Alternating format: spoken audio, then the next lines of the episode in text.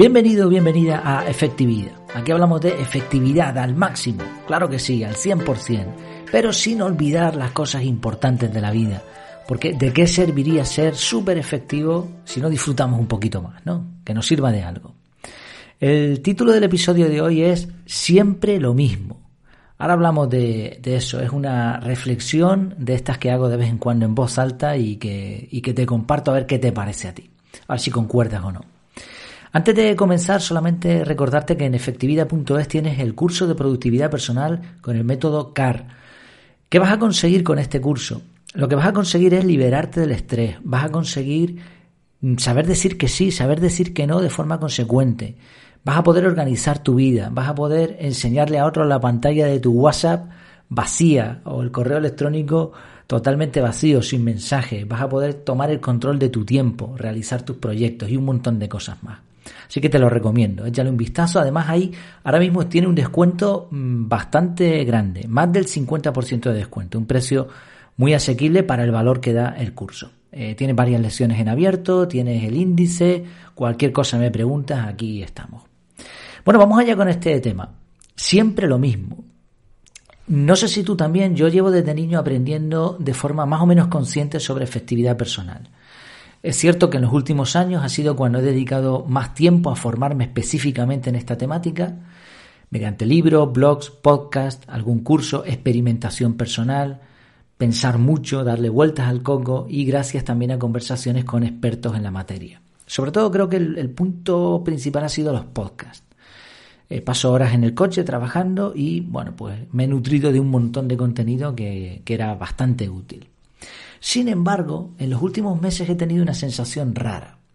Parece como si ya estuviera todo escrito, todo descubierto, y en vez de añadir aportaciones nuevas, fuésemos consumiendo y regurgitando el mismo contenido, dicho con diferentes palabras y por diferentes autores. Y es curioso porque mi mujer me ha expresado en varias ocasiones algo parecido. Ella no es tan friki como yo de la productividad, pero de tanto oírme, al final resulta que sabe un montón del tema. Y lo que me dice es que si no me canso de escuchar o de leer siempre lo mismo. Así que la pregunta es, ¿hay margen de mejora? A lo mejor se está cumpliendo lo que decía Nassim Taleb en su libro Cisne Negro, que dado un margen cualquiera mantenido durante un tiempo y con muchas muestras, los límites a ambos extremos son muy raros y poco alejados del promedio. Lo he dicho muy rápido así, pero bueno, es fácil de entender. Los seres humanos, por poner un ejemplo, tienen una, estatura promedio. El hombre más alto y el más bajo estarían en los extremos. ¿Puede aparecer de pronto un hombre más alto o todavía más bajo? Sí, pero es poco probable. Y aun en el caso de que aparecieran, no serían mucho más altos ni mucho más bajos. Sería un poquitín más alto o un poquitín más bajo. Y quizá pase lo mismo con el campo de la efectividad personal. A lo mejor ya hemos llegado a los extremos, a los límites y no hay muchas mejores, mejoras o cuando se logran son muy pequeñas. ¿Será así? No lo sé. Lo cierto es que en otras temáticas sí hay novedades constantemente. Piensa, por ejemplo, en la tecnología o en las aplicaciones electrónicas o la medicina. Son áreas en las que los avances son constantes. ¿Será que la efectividad personal no interesa tanto? ¿Será que no hay muchos expertos desarrollando ideas nuevas? O a lo mejor el problema lo tengo yo y no estoy acudiendo a las fuentes correctas. No lo sé, son preguntas que me hago. Y me interesa mucho saber las respuestas, me interesa mucho aprender y encontrar fórmulas nuevas. De hecho, a veces cuando escribo en mi blog o cuando se me ocurre alguna idea, no siempre, ¿eh? muchas veces intento buscar información, eh, conseguir todo lo que pueda y con eso baso ahora una opinión y publico un artículo. Pero hay veces que evito buscar referencias externas. ¿Para qué? para ver si saco algo distinto, algo que ya no esté publicado, que no esté repetido. A lo mejor es el enfoque, lo distinto, pero ya con eso a mí me sirve. Y precisamente hablando de eso, algo de lo que estoy muy orgulloso es el método CAR. Es verdad que está basado en otros conceptos, está basado en, en muchas otras técnicas. Time blocking, algo de GTD ahí metido, pero como método es algo mío, es algo distinto. Y además estoy constantemente abierto a formas de mejorarlo algunos detalles, ¿no? A medida que hay alumnos haciendo el curso, me van diciendo, me van planteando dudas y, lo voy añadiendo. Para eso hay un módulo de mejoras para potenciar el método y hay otro módulo de eh, FAQ, de, de, respuestas, ¿no? Frequently Asked Questions. Aún así, sigo teniendo la sensación de que hay poco nuevo. En un mundo ideal, en un mundo ideal, habría algo así como un comité de expertos que elaborarían una especie de manual con lo mejor para cada situación. Estarían abiertos a nuevas mejoras y se enfocarían en investigar constantemente al respecto. Este manual solo se actualizaría con mejoras comprobadas.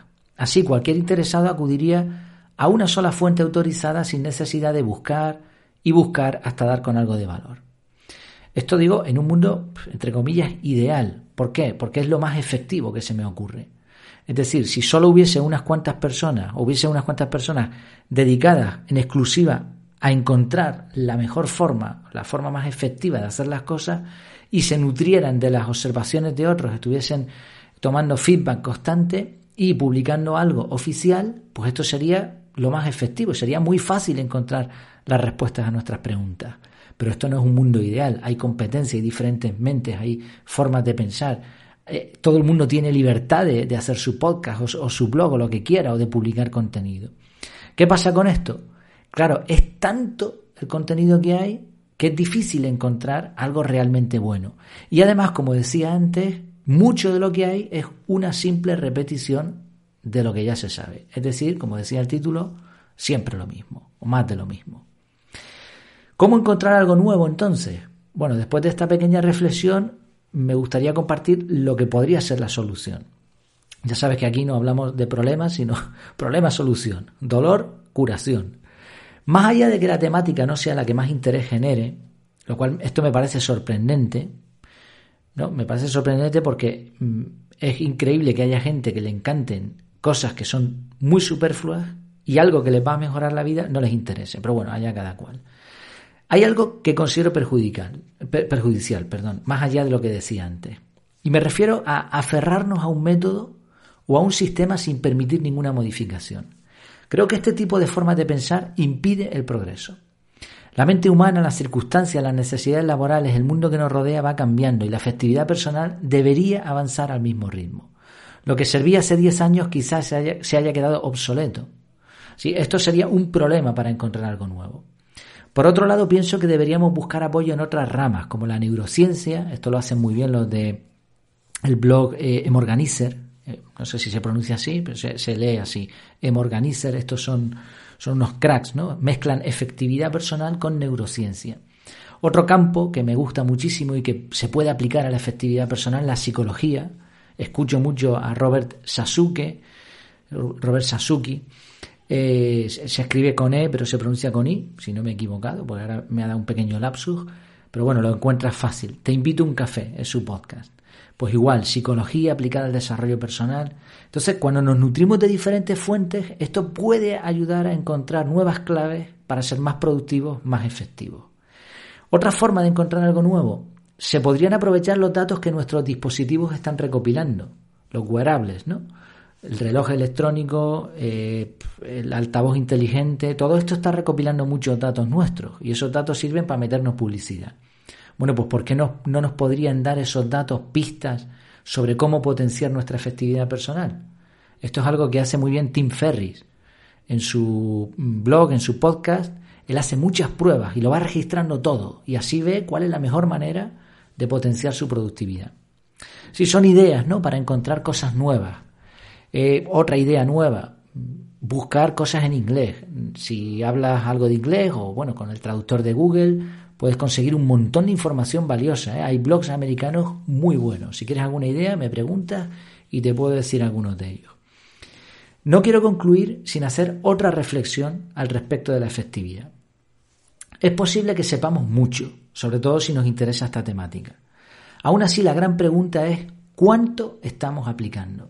Esa es la clave de la mejora. Por mi parte, seguiré abierto a todo lo que pueda mejorar nuestra efectividad, así que si tienes alguna idea, no dudes en hacérmela llegar. Entre todos somos más fuertes. Pues espero que te haya gustado este, este episodio de hoy, esta reflexión en voz alta. La idea es sencilla. Me parece que siempre estoy viendo lo mismo. Mi pregunta es si hay margen de mejora y creo que hay varias cosas que podemos hacer para seguir encontrando cosas nuevas. Cualquier cosa aquí me tienes en mi casa en efectividad.es. Mientras tanto, mientras nos seguimos viendo, que lo pases muy bien.